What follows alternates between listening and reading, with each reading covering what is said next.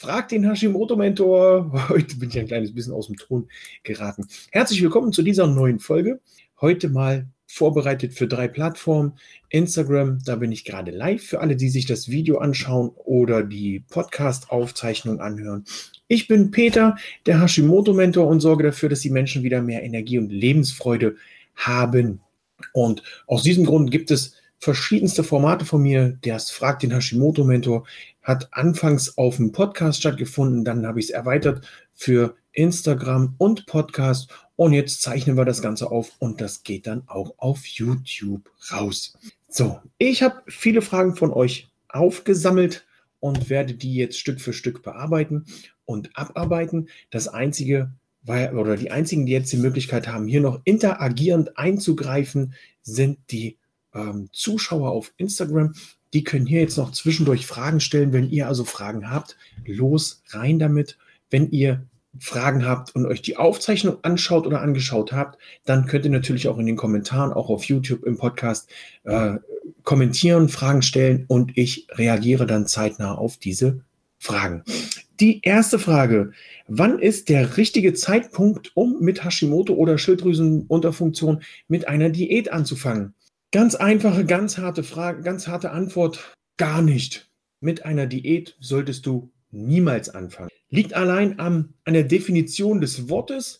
Die Diät hat ja immer was mit einer kurzfristigen Änderung deiner Ernährung zu tun. Diät. Ähm, und das ist Quatsch, bringt überhaupt nichts nachhaltig, kurzfristig vielleicht, aber nachhaltig bringt es dir hier keine Unterstützung. Was ich dir empfehlen kann, und zwar von tiefstem Herzen, ist eine Ernährungsumstellung. Hier also dran arbeiten, welche Lebensmittelgruppen streichst du oder reduzierst du aus deinem Ernährungsplan.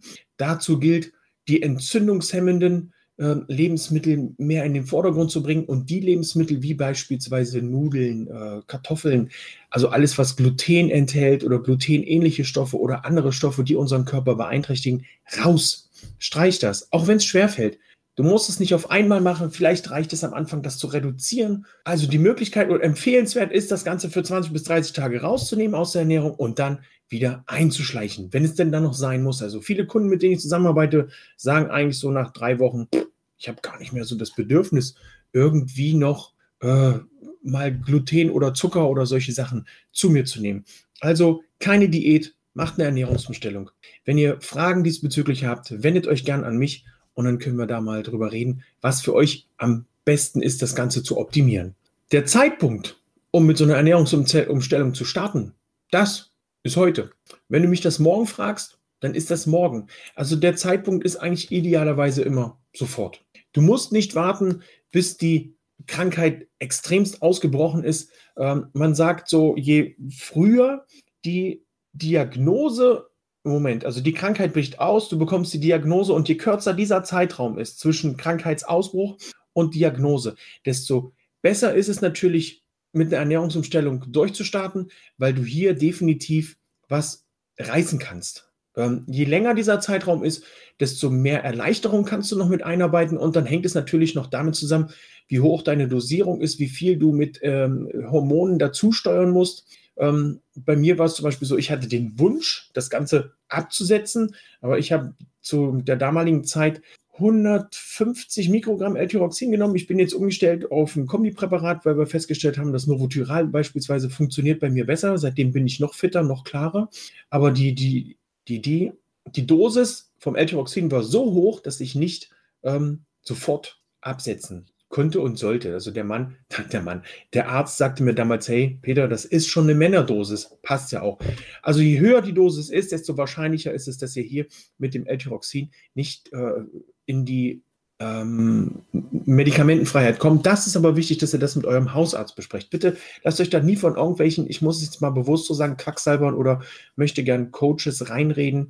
Ähm, sowas immer mit dem Arzt besprechen. Nicht selbstständig, nicht allein. Ich weiß, auf Instagram gibt es den einen oder auch den anderen, der das immer wieder promotet und sagt, L-Tyroxin ist Gift, äh, das muss man nicht nehmen, das darf man nicht nehmen, hört auf, lasst das bleiben. Bitte besprecht das mit dem Arzt. Natürlich ist alles, was irgendwie in unseren Körper eingreift äh, an Medizin, ähm, sowohl Unterstützung als auch Gift Aber das ist immer wieder von der Dosis abhängig und das bitte überlassen wir den Ärzten. So, die zweite Frage. Ähm, ich gehe hier mal kurz auf die Frage aus dem Live rein. Ich liebe Kartoffeln. Welche, Inter welche Alternative hast du? Also ich hatte mal, wenn ich sie jetzt nicht ganz vergessen habe, sieben Alternativen. So, das sind sieben. Sieben Stück. Fangen wir mal an. Die Süßkartoffel, die Möhre oder auch Karotte oder auch Wurzel genannt, Kohlrabi, Petersilienwurzel, Pastinake, Topinambur. Die eine vergesse ich immer wieder. Also alles, was mit Wurzeln zu tun, alles, was mit Wurzeln zu tun hat, könnt ihr da zu euch nehmen. Ihr könnt aus allem irgendwie ein Püree machen, das ähnlich ist wie Kartoffelbrei. Ihr könnt aus all diese Sachen Pommes machen, damit es das Auge äh, für euch leichter hat. Ihr könnt äh, Bratkartoffeln machen, Brat, äh, Kohlrabi könnt ihr in Scheiben schneiden, könnt das anbraten. Oder, oder, oder. Es gibt also, du siehst, es gibt so viele Kartoffeln, ähm, Alternativen. Ähm, Im Endeffekt ist die Kartoffel ja auch nur eine Gemüsebeilage. Wenn man sich mal unseren Teller anschaut, wir kriegen Kartoffeln, wir kriegen Fleisch, wir kriegen Gemüse. Aber im Endeffekt haben wir zweimal Gemüse, weil die Kartoffel ist ja auch nur ein Gemüse. Dient aber hier als Sättigungsbeilage. Ne, die, die Restaurants, wenn wir essen gehen, irgendwann mal wieder, die haben ja schon mal eine Herausforderung, wenn man sagt, nimm mal die Kartoffel weg, ich möchte nur Fleisch und Salat. Dann haben wir aber auch die Herausforderung, dass wir nicht satt werden unter Umständen. Dann haben wir so ein kleines Stück Fleisch, ne, so, so, so ein Stück, so klein und ein bisschen Salat. Und dann sagt unser Körper, was ist denn los? Äh, wirst gar nicht satt, weil ja die Sättigungsbeilage fehlt. Die Kartoffel dient ja hier tatsächlich als Sättigungsbeilage oder der Reiz oder die Pommes oder was wir da dazu kriegen. Und wenn das nicht da ist, dann passt ja wieder äh, die Gesamtkomposition des Wirtes oder des Koches auf dem Teller nicht und wir werden nicht satt. Ähm, also Kartoffeln, Alternative abgehakt. Muss ich Sport machen zum Abnehmen? Müssen musst du gar nicht. Also ich habe, als ich angefangen habe, meine Ernährung umzustellen, hatte ich 30 Kilo mehr als jetzt und habe in der Zeit gar keinen Sport machen können, weil das bei mir ähm, komplett, komplett war, als ich eine Ernährungsumstellung, nein, als ich eine Knie-OP hinter mir hatte ich konnte mich gar nicht so viel bewegen. Ich lag eigentlich mehr auf der Couch rum und habe mich an Krücken äh, im Haus hin und her geschleppt. Ähm, habe dann später angefangen mit Sport und dann hat, äh, hat sich das natürlich auch wieder positiv auf den Prozess im Körper ähm, ausgewirkt und ich konnte hier natürlich wieder Gewicht verlieren. Aber du musst nicht zwingend Sport machen. Du brauchst dich in meinen Augen auch nicht beim Fitnessstudio anmelden.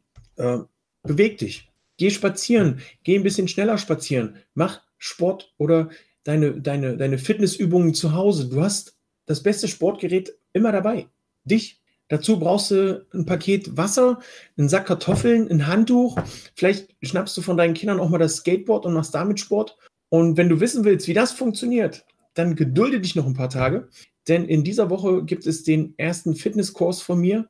Ähm, ich habe im letzten Jahr äh, mich entschieden, die Ausbildung zum Fitnesstrainer zu machen. Bin jetzt Fitnesstrainer A, habe die Lizenz also bestanden und parallel zu diesen, ähm, zu dieser Ausbildung zum Fitnesstrainer wuchs die Idee in mir heran, das Ganze auch für euch so umzusetzen, dass ihr das für euch zu Hause machen könnt. Ohne Fitnessstudio, im Büro, im Hotel, draußen auf dem Parkplatz, wenn ihr unterwegs seid, im Garten, äh, zu Hause selber auf der Terrasse, auf dem Balkon, ähm, im Wohnzimmer. Dazu gibt es in dieser Woche noch einen extra äh, Kurs. Und wenn ihr Interesse habt, dann schreibt mich an, entweder auf YouTube in die Kommentare, hier auf Instagram, schreibt mir eine DM, eine Direct Message, wenn ihr da mehr Infos zu dem Fitnesskurs haben wollt. So, ähm, was ihr braucht, ist Bewegung, was ihr, was euch unterstützt, um die Stimmung zu verbessern, um euch ein kleines bisschen mehr ja, Schwung, es ist ja ein Stoffwechsel, es ist ja alles ein Kreislauf, wenn wir ein bisschen mehr Bewegung in unseren Tagesablauf reinbringen, dann tut uns das natürlich auch gut. Ähm, wie ihr dann auch bemerkt habt, als ich dann angefangen habe, Sport zu machen, ist das Ganze natürlich auch noch positiv unterstützt worden. Und ähm, in dem Fall ist die, ist die sportliche Aktivität natürlich auch unterstützend und sinnvoll, muss aber nicht dringend oder zwingend sein. So, hier nochmal kurz die Antwort an, Kev, äh, an Peggy. Äh, Kartoffeln soll man nicht essen, das habe ich noch gar nicht gesagt. Mensch, gut, dass du da nochmal nachfragst. Die Peggy fragt, warum keine Kartoffeln? Also die Kartoffeln sorgen dafür, dass unser Blutzuckerspiegel sehr gut hin und her schwankt, was aber nicht so gut ist, weil es für unseren Körper wichtig ist, Jetzt muss ich gucken, auf welchem Monitor, ähm, wie ihr das am besten seht. Der Blutzuckerspiegel steigt. langsam. Und dann bleibt der auch langsam oben und fällt dann auch wieder langsam nach so einer Mahlzeit. Und bei der Kartoffel sieht das Ganze so aus. Zack, schnell hoch, schnell runter. Das sorgt dafür, dass wir nach dem Essen, wenn wir Kartoffeln gegessen haben, Kartoffelsuppe, Kartoffeln, Bratkartoffeln, der Blutzuckerspiegel steigt schnell nach oben, sinkt wieder runter und wir werden müde. Das ist so, so ein, ich nenne es mal so ein Suppenkoma. Ähm, Mittagsstunde muss dann sein oder wir müssen uns wieder bewegen, um wieder ein bisschen Schwung in die Bude reinzubringen. Und ähm, das ist einer der Gründe, warum man die Kartoffel lieber in der Erde lassen sein lassen sollte. Einfach, einfach in der Erde lassen. So, die nächste Frage war, warum Magnesium und in welcher Form? Warum Magnesium? Magnesium einerseits natürlich, um unsere Muskulatur so ein bisschen zu beruhigen und entkrampfen und ents zu entspannen. Das empfehle ich immer abends, ähm, 250 Milligramm abends oder wenn ihr es kennt, die heiße 7 bei den Schüsslersalzen. Zehn so eine Mineralstofftabletten in heißes Wasser, so heiß, dass ihr es trinken könnt, nicht, dass ihr euch verbrennt und dann abends trinken. Das entspannt, das warme Wasser entspannt und sorgt dafür, dass ihr auch so ein kleines bisschen ruhiger einschlafen könnt. Tagsüber empfehle ich Magnesium auch 250 bis 300 Milligramm in Kapselform, das löst sich am schnellsten auf. Müsst ihr aber für euch schauen, was ihr da am besten nehmen könnt. Manch einer nimmt direkt das Pulver, manch einer braucht eine Kapsel, manch einer braucht eine Tablette. Wenn einer das gar nicht verträgt, dann hilft es vielleicht auch von außen ähm, auf die Fußsohlen aufzutragen. Transdermal nennt sich das, glaube ich. Ähm, da habe ich allerdings nicht so die Erfahrung und weiß auch nicht, wie viel von diesem Magnesium auf die Fußsohle aufget aufgetragen dann noch irgendwo wie im Körper landet, um dich da zu unterstützen. Ähm, wer da Erfahrung hat, ähm, immer mal raus damit. Mädels, ich habe es ganz vergessen, hier gucken so viele Mädels zu. Alles Gute und herzlichste Glück, alles Gute zum Frauentag. Heute ist der Frauentag und natürlich auch von mir, nicht nur in der Story, sondern auch hier im Live.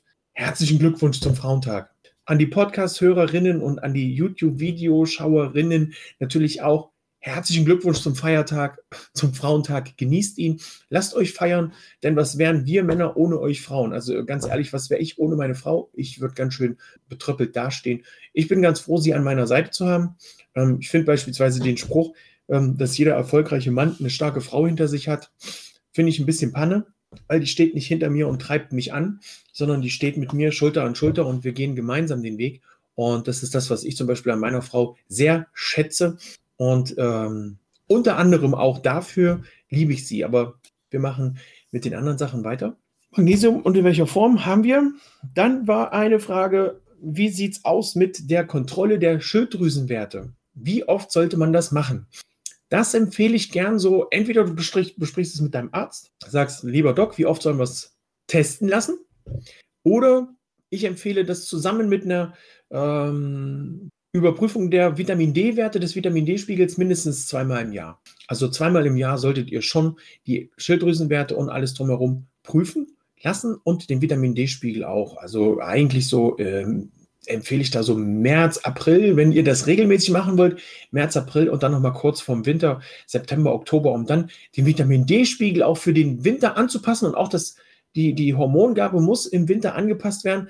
Hallo Karina, die ähm, Hormongabe kann, nicht muss, kann für den Winter angepasst werden, weil oftmals, wir haben ich habe es in einer Podcast-Folge ähm, äh, September, Oktober, da ging es um die Jahreszeiten. Es kann also sein, dass man für den Winter ein kleines bisschen mehr L-Tyroxin nehmen muss, muss aber nicht unbedingt. Also da bitte mit eurem Arzt Rücksprache halten. So, SD-Werte abgehakt. Jetzt die letzte Frage hier auf meinem Zettel. Hier ging es um das Ölziehen. Jetzt habe ich so viel geredet, jetzt trinke ich mal noch. Ich glaube, wenn ich mit euch im Live bin, muss ich immer einen Schluck kalten Kaffee trinken. Ja, fast. Ähm, Öl ziehen. Parodontose, Öl ziehen hilft auf jeden Fall. Kokosöl, ein Esslöffel Kokosöl und das dann 20 Minuten durch den Mund ziehen. Ist eine krasse Aufgabe, 20 Minuten ohne runterzuschlucken, denn durch das Öl ziehen werden natürlich auch Bakterien gelöst und ähm, die solltet ihr dann bitte nicht runterschlucken. Meine Empfehlung, das Ganze wie folgt zu machen. Fangt mit einem Teelöffel Öl an, fangt mit drei, vier Minuten an und steigert das Ganze dann auf einen Esslöffel und 20 Minuten. Das Ganze könnt ihr auch machen, bevor ihr euer L-Tyroxin nehmt oder nachdem ihr euer L-Tyroxin oder eure Hormone genommen habt, denn ihr schluckt das Kokosöl ja nicht runter. Muss also nicht unbedingt auf nüchternen Magen sein. Als Morgenroutine empfehle ich es natürlich, das Ganze ja, direkt nach dem Aufstehen zu machen. Einmal Öl ziehen, was ihr für die Mundhygiene auch machen könnt. Ähm, es gibt solche Zungenschaber. Einmal den Belag von der Zunge runterschaben, ausspülen, ausspucken. Das sorgt nochmal für Frische im Mund und sorgt auch dafür, dass das Mundmilieu ähm, ein bisschen bakterienfreier und keimfreier ist, weil ja eben auch durch das Ölchen das Ganze noch desinfiziert ist. Kokosöl hat, jetzt fällt mir das Wort nicht ein, antibakterielle Eigenschaften und kann euch hier wunderbar unterstützen. Wem das mit dem Kokosöl äh, zu kokoslastig ist, dem kann ich auch empfehlen, das Ganze mit Selleriesaft zu machen. Aber hier bitte darauf achten, dass es der pure Selleriesaft ist. Ich habe ja schon ein paar Mal über den Selleriesaft gesprochen. Es gibt ja auch ein Programm, einen Kurs von mir, ähm, 30-Tage-Kur für den Selleriesaft. Hier ist es wirklich wichtig, den puren Saft zu nehmen. Also den Saft, diese, diese Selleriestangen durch den Entsafter zu jagen und nur den Saft, dieses, dieses, was aus dem Saft in 1, 2, 3. Wenn die Gedanken schneller sind als die Worte, dann ist es gefährlich. Ihr entsaftet den Selleriesaft und dann habt ihr die Flüssigkeit drin. Diese Flüssigkeit gießt ihr nochmal durch ein Sieb, euch ein dünnes, feines, am besten durch ein Teesieb und dann habt ihr nochmal eine Flüssigkeit. Und diese Flüssigkeit, die ist ideal, um das Ganze zum Ausspülen zu nehmen. Und so solltet ihr eigentlich auch euren Selleriesaft morgens zum, äh, für euch zu euch nehmen denn dieser Selleriesaft enthält dann nichts weiter, was in irgendeiner Art und Weise verdaut werden müsste. Der ist lediglich und einzig und allein dafür da, um euch die, ja, die gesamte Power des Sellerie zur Verfügung zu stellen. Entgiftung, die Möglichkeit, hier dem Körper wieder ein bisschen mehr Energie zu geben. Und dazu braucht ihr den frischen, puren Selleriesaft. Allerdings ist es dann beim Selleriesaft so, dass ihr gut eine Stunde zum L-Tyroxin oder zu euren Hormonen warten solltet. Das war's für heute. Wir haben das Öl ziehen, nüchtern, den äh, muss nicht nüchtern sein, den Selleriesaft, wenn ihr das gespült habt, damit auch wieder ausspucken, nicht runterschlucken. Ja, ich bin soweit durch, ihr Lieben. Wenn ihr noch Fragen habt auf Instagram, dann raus damit. Ich verabschiede mich jetzt schon mal für YouTube und den Podcast. Und wenn euch die Podcast-Folge gefallen hat, dann natürlich hier freue ich mich über eine Bewertung auf iTunes. Fünf Sterne natürlich. Und ähm, wir hören uns beim nächsten Mal.